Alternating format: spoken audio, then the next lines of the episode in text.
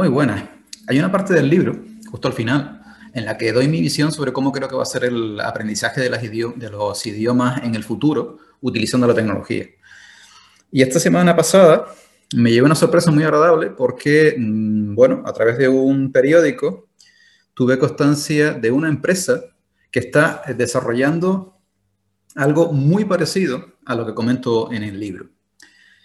Esa empresa se llama Diccionar Language y a continuación eh, van a ver una conversación que tuve con Alejandro Lucas Ruiz, que es uno de los, de los fundadores y uno de los directivos de la, de la compañía, de la empresa, eh, en el que la verdad que pasé un rato excelente con él. Y entre otras cosas, mm, me di cuenta de algo que en su momento cuando escribí el libro había pasado por alto al respecto. En principio, bueno, hoy en día tenemos la posibilidad de hacer inmersiones que pueden ser eh, óptimas, en el sentido, por ejemplo, de eh, ir al país, aprender ese idioma, además encontrar un trabajo, trabajar en ese idioma todo el tiempo, hablar con los compañeros de trabajo e incluso con nuestro círculo de amistades fuera del trabajo también en ese idioma, tener nuestra pareja nativa, con lo cual eso teóricamente podría ser una eh, inmersión que podríamos catalogar de óptima. ¿Qué es lo que permiten este tipo de tecnologías con realidad virtual, inteligencia artificial, big data, etcétera, eh, combinadas? Y va en la línea de lo que están desarrollando en, Dictionary Language. Pues precisamente la posibilidad de que en un momento determinado podamos simular esa realidad en la que nosotros queremos aprender. ¿no? Es de alguna manera una idea de decir, bueno, ese entorno óptimo de aprendizaje, hacerlo, pero sin salir ni siquiera de mi casa, o sea, en un entorno eh, doméstico y por supuesto no solamente con la necesidad de viajar, sino directamente desde, el sofá, ¿no? Eh, pero me di cuenta hablando con él que efectivamente la tecnología nos permite ir más allá. De alguna manera nos permite optimizar todavía mucho más el aprendizaje, porque primero vamos a tener la posibilidad de elegir cuándo queremos aprender. Cuando estamos en un entorno natural, como que comentaba hace un momento, de alguna manera nos viene forzada las comunicaciones, nos viene forzado pues con qué compañero de trabajo tenemos que hablar, cuándo tenemos que hablar con nuestra pareja, pero en el entorno artificial nosotros lo podemos decidir en el momento óptimo eh, para iniciar nuestras diferentes sesiones de, aprendizaje. Además, también podemos decidir qué práctica hacer. En un momento determinado a lo mejor nos apetece más hablar, en otro nos apetece más leer. En la realidad a veces podemos elegir, a veces eh, no. Otra de las ventajas del entorno virtual es que nos permite elegir con quién vamos a tener esa comunicación, con quién vamos a hablar, qué perfil pueda tener. Si puede ser simplemente un amigo, puede ser un experto, puede ser un científico. En la realidad, de nuevo, no siempre podemos eh, elegir.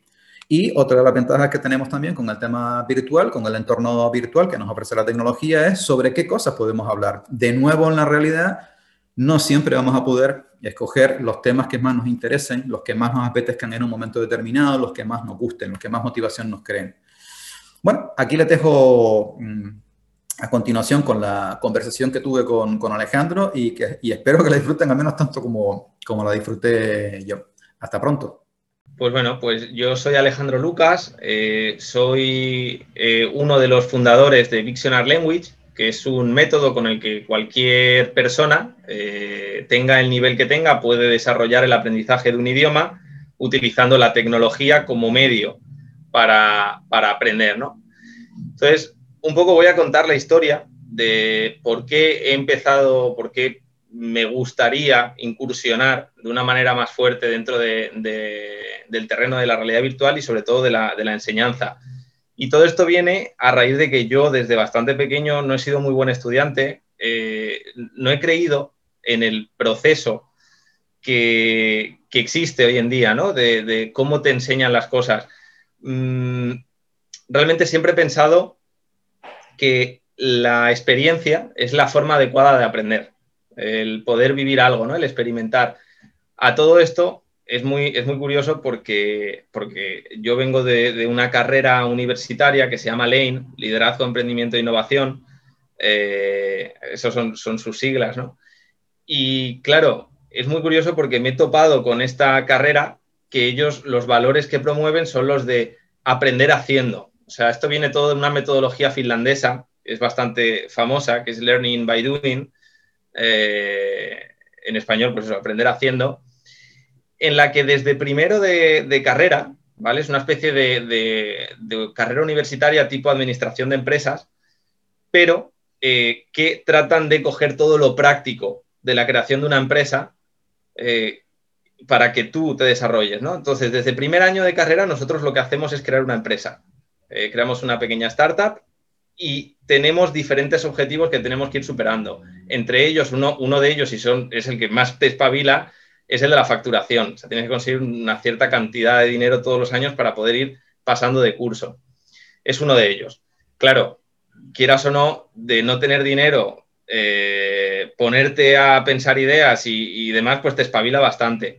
Entonces, al final, toda esa metodología mm, me he ido alimentando de ella y conforme a lo que me había pasado hace unos años en el instituto, en el colegio, con todo lo malo que era yo estudiando, he pensado, joder, pues vamos a intentar utilizar esta metodología, pero a la enseñanza. Pero como no es posible llevar a un alumno, por ejemplo, a, que estás, imagínate que está estudiando eh, ciencias, no es posible traerle todos los materiales de la tabla periódica para que los pueda ver, para que los pueda observar, para que pueda interactuar con ellos.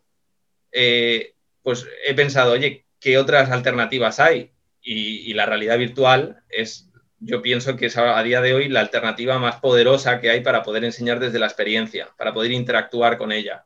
Una pregunta, Alejandro, que te, interrumpa. ¿Cuántos años es la formación que me estás comentando de ley? Son cuatro años. Es una carrera universitaria. Eh, esta mañana hablé con un antiguo, bueno, antiguo, un amigo mío y, compañero que ha sido director de, uno de los centros de formación de negocios de aquí de Las Palmas, para mí probablemente el mejor, ¿no? Eh, y en los últimos años se ha dedicado más a lo suyo, a la parte de consultoría. Y fíjate qué curioso que yo le estaba preguntando por los hijos y me dijo que el mayor eh, había empezado el primer año en Valencia, porque creo que él es de allí, en una formación que es justamente la que tú me estás diciendo ahora, de la ah, cual yo no tenía ni idea hasta esta mañana que hablé con él, y ahora da la casualidad que es la misma.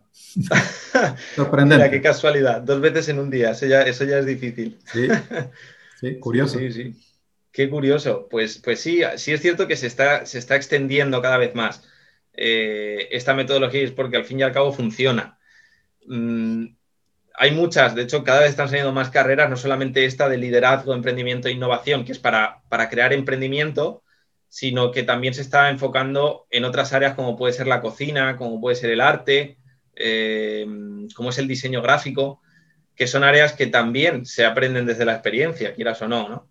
De hecho, todo es experiencia, todo, todo, todo, cualquier tipo de aprendizaje siempre es mucho más fuerte si tú pones todas las áreas de tu cerebro en eso, ¿no? Si estás experimentando, si te equivocas, eh, fallas y fallas y fallas, al final acabas aprendiendo cuál ha sido el error y cómo no cometerlo. Pero si tú estudias la teoría de, oye, pues mm, eh, se tiene que hacer así y no tienes que fallar, entonces vas a intentar no fallar nunca y, te creas un, bloqueo eh, que, no te permite avanzar. Análisis by análisis. Eh, eh, exactamente, exactamente. Ah, de hecho, aquí es, curioso porque a mí lo que me ocurre es que todo esto lo he ido pensando, me lo he ido formando yo mismo, pero luego he ido descubriendo que ya existen un montón de metodologías eh, que solventan esa frustración que he tenido a la hora de, aprender. O sea, muchas veces he pensado, oye, yo no soy lo suficientemente bueno para aprender esto. O sea, no, no soy capaz de entenderlo y, realmente no, es una cuestión de que mi cerebro funcione peor, es una cuestión de que funciona de manera distinta. Y, de hecho, la gran mayoría de personas con las que me relaciono eh, les, pasa, les pasan cosas parecidas. Entonces, a raíz de eso, digo, hay que crear un método que pueda ayudar a todas estas personas. Y es por eso que, sale el método Victional. Y una pregunta, porque siempre, o sea, has mencionado varias veces la palabra método, eh, yo precisamente una de las cosas que comento en el programa es que eh, yo entiendo desde el punto de vista eh, comercial, empresarial, marketingiano, que se venda un método, porque sería extremadamente costoso hacerlo más amplio. Pero, y eso lo digo con toda humildad, desde mi experiencia, desde mi perspectiva, desafortunadamente no hay ningún método. De todas maneras, ahora entramos en materia porque me interesa muchísimo y por eso te lo, te lo comento, este tema. Eh, ¿Por qué digo que no hay ningún método? Hombre, sí que hay generalidades, sí que hay cosas que tú puedes optimizar y me, imagino que por ahí irán los tiros, ahora me lo, me lo aclaras. Pero lo cierto es que eh, cada momento del aprendizaje de un idioma es especial. Y no solamente depende de cada ser humano, depende de las circunstancias de ese ser humano en ese momento. Y en el caso personal, yo siempre lo, digo, yo de los idiomas que he hablado, eh, de los idiomas que eh, he aprendido y los que estoy aprendiendo ahora, todos los he aprendido con una metodología claramente diferenciada. No te voy a decir que sea todo distinto porque no es cierto. Y a veces te, no te das cuenta, pero estás reutilizando muchos recursos, ¿no?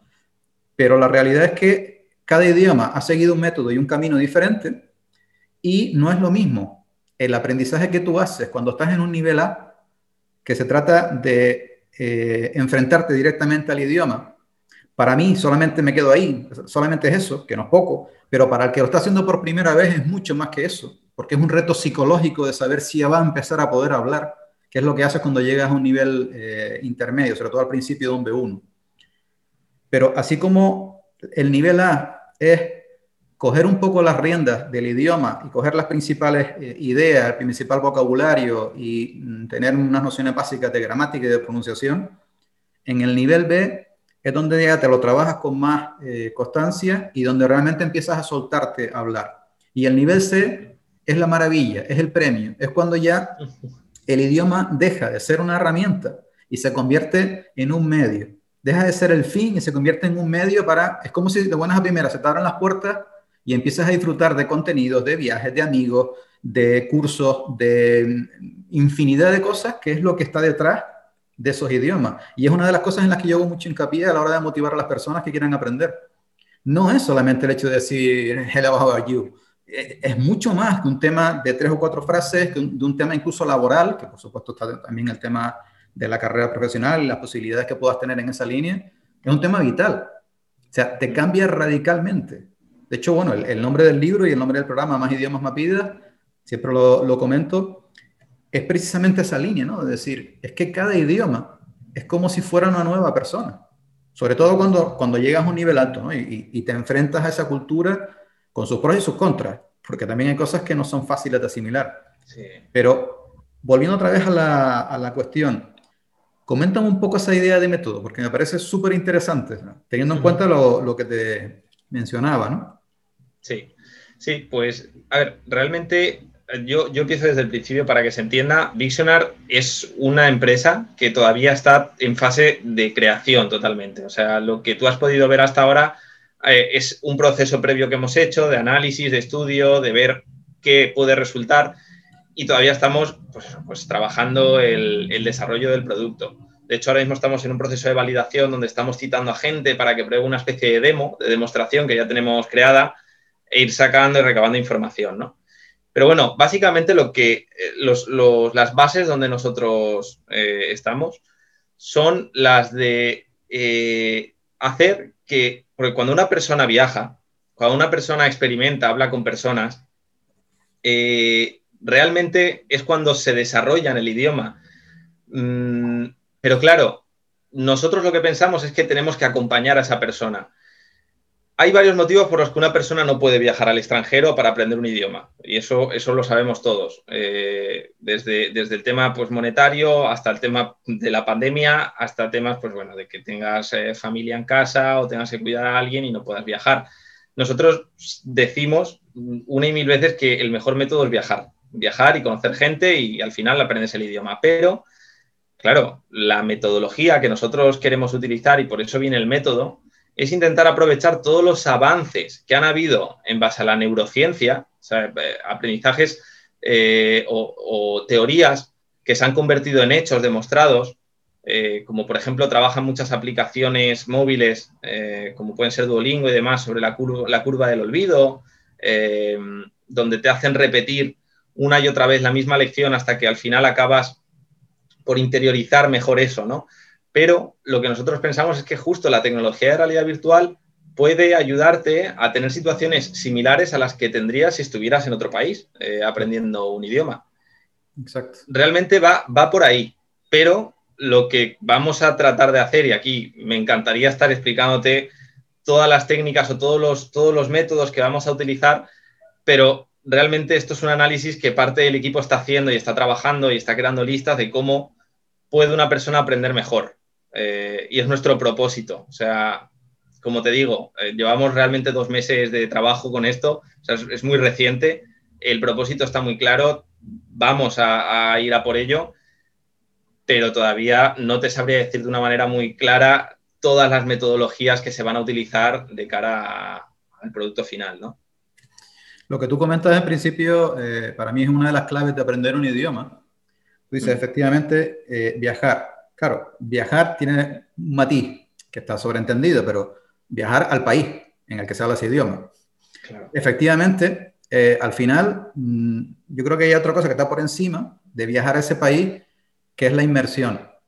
La inmersión lo que significa es que tu mente se, de alguna manera, someta al idioma de la forma más intensa posible, que es lo que hacemos cuando aprendemos nuestra lengua materna, ni más ni menos. O sea, todo lo que es interactuar, porque es bidireccional. Tú emites cuando hablas, hombre, un bebé no escribe, pero si escribieras también, y recibes cuando escuchas y cuando lees. Entonces, esa eh, situación, efectivamente, tú analizas todo lo que hace un ser humano, un, niño un adulto, y es lo que, eh, de hecho, yo es lo que he intentado hacer con el método de todas esas posibilidades de inmersión, qué prácticas o qué tecnologías puedes utilizar. ¿no? Y al final, eh, precisamente la ventaja de la tecnología y, poquito a poco lo vamos haciendo cada vez más eh, posible, es que ya no necesitas salir, ya no te digo viajar, ya no necesitas salir de tu casa para poderlo hacer. O dicho de otra manera, precisamente con este tipo de soluciones, cuando tú puedes generar una realidad, eh, que bueno, un nombre, a mí me resulta curioso eso de realidad virtual. No, no es realidad. cuando tú puedes generar algo virtual, eh, realmente lo que estás haciendo es una copia de lo que puede ser lo que tú acabas de comentar. Te vas de viaje al país correspondiente y lo haces de forma, eh, eso, virtual, de forma simulada. Entonces tú con, con, la tecnología correspondiente, da igual al final, sin entrar en temas tecnológicos, eh, lo que tengas que utilizar, pero va a ser bastante económica, evidentemente cada vez se van a reducir más los costes y con la potencia de la tecnología cada vez vas a ser más capaz de copiar esa realidad y llevártela a ese entorno virtual. De forma que al final para nuestro cerebro la inmersión sea prácticamente la misma. Hombre, a, ver, tú dices, bueno, nunca va a ser igual. Puede ser, por ejemplo, en una realidad virtual ya llegar a empezar a meter eh, cosas, matices como los sonidos de la calle o los olores, pues igual tampoco para lo que cuesta no, no va a ser rentable hacerlo. Pero efectivamente, el que tú en un momento determinado puedas con eh, esa tecnología en tu casa eh, vivir la misma experiencia del aprendizaje del idioma que la que tendrías cuando te desplazas al país correspondiente, es absolutamente eh, flipante. Es más, eh, la virguería, la maravilla, es que esa tecnología, cuando sea factible, va a superar a la realidad muy rápidamente. Y te comento un caso concreto.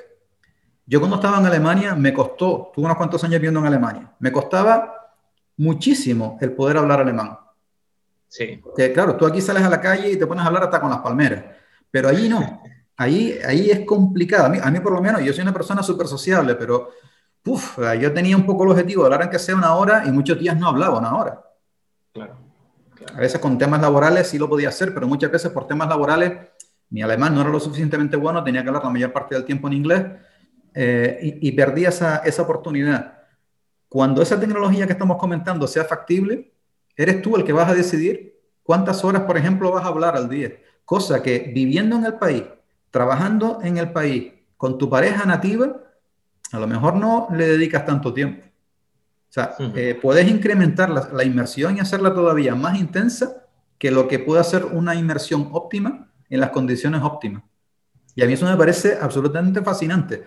Sobre todo porque eres tú el que va a elegir en cada momento lo que quieres hacer. Es decir, tú a lo mejor en la realidad estás en el trabajo y te apetece un cuerno ponerte a hablar en alemán porque estás cansado, tienes la mente en otra cosa y no te sale. No lo haces. Pero si tú tienes la oportunidad de elegir cuándo vas a poder practicar alemán en tu casa, vas a coger los momentos óptimos para que tu cerebro esté con la máxima receptividad posible. Y eso te va a cambiar un montón. Pues a mí me parece, me parece absolutamente fascinante. Eso es, eso es, exactamente. O sea, la, posibilidad de, tener o sea, la libertad de decidir tú cuándo aprender es, es, es, lógico, ¿no? O sea, quiero decir, una persona está más dispuesta a aprender en ciertos momentos Exacto. Y te le enseña, o sea, o, justo estás aprendiendo en el momento que más, eh, pues, pues, más atención puedes poner, eh, vas a aprenderlo mejor. Y además, algo muy bueno, que esto, esto no, lo, no lo había comentado, es que eh, aparte de, crear un contenido gamificado que te cree pues esa, emoción de, meterte y tener esa ilusión por aprender, eh, también hay un apartado que se trata de la comunidad. Y es que no solamente vas a tener contenidos individuales con los que tú vas a poder interactuar o bien con un muñeco, un robot ya programado o con un muñeco de inteligencia artificial que pueda responder ciertas preguntas, eh, aparte de eso, tú vas a tener la oportunidad de conectarte con distintas personas en otras partes del mundo. De este modo, mm, conocerás, bueno, tú lo, conocerás seguro, pero, pero para alguien que esté escuchando, igual en algún momento de su vida ha dicho, ostras, qué bueno sería poder irme a los bares estos que hay de intercambio de idiomas eh, y practicar mi fluidez, pero muchos de ellos no van por una sencilla razón, y es la vergüenza. La vergüenza que tienen porque creen que no hablan bien, que se van a reír, que tal, no, yo esto no lo hago y se quedan en casa porque pues una persona está más cómoda en su casa. Claro, la realidad virtual te da la opción de tener un avatar. Eh, tú detrás de un avatar no eres la misma persona. O sea, es una especie de alter ego eh, de la persona que, te gustaría ser. A te gustaría ser una persona que, sepa muchos idiomas, ¿no? que no tenga vergüenza, que pueda hablar con todo el mundo. Y detrás de un, muñeco, de, de un personaje, un avatar, tú puedes perfectamente interactuar con cualquier persona sin miedo al que dirán o a la vergüenza. Y eso es algo muy bueno, que se habilitarán diferentes salas en las que tú puedes interactuar con gente eh, de diferentes niveles o de diferentes temáticas. habrá clasificaciones de, temarios, ¿no? Pues vamos a hablar de viajes o vamos a hablar de negocios o vamos a hablar de, lo que sea. Eso me parece súper interesante porque efectivamente hay personas que tienen a lo mejor ese, ese tema con respecto a, la personalidad, ¿no? Eh, la forma de ser, esa, esa, a lo mejor timidez o, ese miedo a, a, cometer errores, ¿no? Algo clave cuando estás aprendiendo un idioma, te tienes que enamorar de tu, de tu mejor profesor, que son tus errores. Eso, efectivamente es otra de las cosas que eh, incrementa el potencial de esta tecnología frente a la realidad. Porque en la realidad, imaginemos de nuevo un entorno perfecto de inmersión, no es tan perfecto en el sentido que tú no eliges exactamente de qué vas a hablar y con quién. Antes estábamos hablando de cuándo, pero es que efectivamente es lo que tú comentas. También puedes elegir en un momento determinado qué es lo que te apetece, eh, de qué te apetece hablar y con quién te apetece hablar. Porque tú en la realidad, yo a lo mejor salía y me encontraba, bueno, pues el primer tándem y no había química. Entonces, bueno, hablábamos a lo mejor durante una hora, pero no era una conversación rica. En cambio, si tú tienes un... Eh, bueno, un sistema lo suficientemente potente como para que él a su vez vaya aprendiendo con lo que tú vas seleccionando en cada clase o en cada sesión, él te va a ir eh, encauzando por aquellos contenidos, por aquellos perfiles, por aquellos lugares que más encajan con lo que tú realmente quieres para aprender, con lo cual todavía estás acelerando muchísimo más el método frente a una inmersión natural que se supondría del, del 100%, que se supondría eh, óptima. Yo te iba a preguntar una cosa para mí, mm, bueno, evidentemente, yo de hecho una de las, clases que tengo en el programa es un poco la, comparación ¿no? entre el programa mío, los métodos que hay en el mercado y lo que yo llamo el método tradicional, ¿no? que básicamente voy a clase e intento aprender español como si estuviera aprendiendo literatura, con los resultados que ya todos sabemos. Em, para mí, la piedra o una de las piedras angulares son los tándem. Y de hecho, eh, si uno pudiera obviar todo lo demás y solamente hacer tándem, probablemente sería el mejor método que pueda haber. Y te ahorras todo lo demás. O sea, sería tan sencillo como, ya el primer día, ya después los libros, los vídeos, el vocabulario, eso lo vas haciendo con el ordenador, con el móvil y poco a poco vas avanzando. Pero si uno fuera capaz de encontrar tres o cuatro personas diferentes, porque yo creo que sí es importante que haya varias que te enriquezcan la conversación, incluso los acentos, la pronunciación, y que uno pudiera practicar todo el tiempo que uno eh, tuviera disponible, ya te digo, solamente hablando, que yo tampoco, vamos a ver, esto lo digo con matices porque, eh, bueno, tú sabrás que hay muchas teorías con respecto a cómo inicias el aprendizaje, hay unos que dicen, bueno, empieza a hablar del principio, otros que dicen que no. En mi caso, yo lo que creo es que eso es factible en función del grado de dificultad del idioma al que te enfrentas. Es decir, yo, por ejemplo, que estoy ayudando a personas a aprender francés, hombre, a lo mejor en uno a uno no, que son los primeros tres meses, pero ya pasados tres meses sí te puedo poner a decir algunas cositas en francés. ¿Por qué? Porque es un idioma bastante parecido. Vete a ponerte a decir unas cositas eh, pasados los primeros tres meses en alemán o eh, donde estoy metido ahora en ruso. O sea, yo he estado dos años para empezar a soltarme a hablar y me, he metido en la cabeza una cantidad ingente de, de palabras. Entonces, Vuelvo otra vez a lo que te comentaba antes, o sea, los métodos son relativos, depende de muchos factores, por ejemplo, de tu lengua materna y del idioma que estás aprendiendo. Sí. Pero bueno, volviendo otra vez al, al tema que mencionaba, eh, efectivamente me parece una auténtica maravilla, como si fuera un, un milagro, ¿no? El que tú mm. de alguna manera terminas de eh, sintonizar y terminas de, de mm, adaptar aquellas cositas para que el aprendizaje en cada instante sea efectivamente el óptimo para ti, incluido eh, esos problemas de personalidad. Lo que te quería preguntar es, ¿se han planteado la posibilidad precisamente de que también a través de la plataforma puedas hacer tándem? O sea, tú tienes por un lado a lo mejor los, avatares, pero hoy en día el tema de los tándem no es tan sencillo de encontrarlos por internet. Está tandem.org, en fin, hay algunas plataformas y tal, pero yo a veces lo intento y, y entiendo que la gente desista porque hay veces que funciona y bien, y hay otras veces que estás a lo mejor dos meses y no consigues a nadie. Se ha planteado directamente decir, oye, pues yo estoy, por ejemplo, en el nivel B1 de inglés y quiero encontrarme a un nativo que esté en un B1 de español y hacemos un tándem. Totalmente, totalmente. Te, cuento porque de hecho la, idea vino así. O sea, el, el, la principal idea vino exactamente pensando en los tándems. Eh, joder, si tú puedes eh, estar hablando con diferentes personas, incluso con personas de, en este caso, pues eh, quieres aprender francés, pues con un francés que quiere aprender español, pues al final mm, los dos tenéis un mismo propósito, cada uno con un idioma distinto, lógicamente, pero os podéis ayudar mutuamente. Entonces, la, idea comenzó así. Pero nosotros sí que eh, hemos pensado que sería bueno que hubiera también un sistema tipo juego en el que también pudieras practicar de manera individual. O sea, los tándems, por supuesto, son, son fantásticos. O sea, de hecho, pienso que es lo, mejor que se puede hacer también, con eso coincido. Pero no vas a encontrar, es posible que no encuentres una persona con el mismo grado de compromiso que el que tienes tú. Y ahí está un poco el problema, el compromiso. Quizá puedas encontrar a alguien y es por eso que existirá dentro de Victional, existirá un apartado de comunidad en el que tú puedas relacionarte de modo que fuera una especie de red social virtual, eh, de, realidad virtual, que puedas hacer amigos y que tú puedas tener tu propia sala. Entonces tú puedes invitar a los amigos que tú quieras a tu sala, puedes irte a otras salas públicas que están ya diseñadas para que puedas, estar con ellas, puedes crear salas privadas. Entonces, eh, puedes llegar a generar una amistad eh, con gente y poder, pues eso, pues quedar una hora todos los días para, hacer tándem. Eh, nosotros pensamos que lo mejor es que queremos un sistema lo más estándar posible dentro de, que ahí hay que matizar el tema de estándar, porque no queremos que estándar se relacione con tradicional. Con lo que ya estándar, eh, con estándar nos referimos a un sistema eh, en el que una misma persona por uno mismo pueda aprender. Y si luego se siente cómodo y dice, oye, pues quiero lanzarme a la piscina, quiero empezar a conocer gente, quiero hablar con gente y aprender del idioma, tú puedas meter tus datos, o sea, el nivel que tú tienes, eh, que el resto pueda ver por qué nivel vas. Imagínate que hay ocho mundos y dentro de cada mundo hay 20 niveles, ¿vale? Que van desde un nivel A1 más básico hasta un nivel, imaginemos B2, que es un nivel ya más medio, medio avanzado.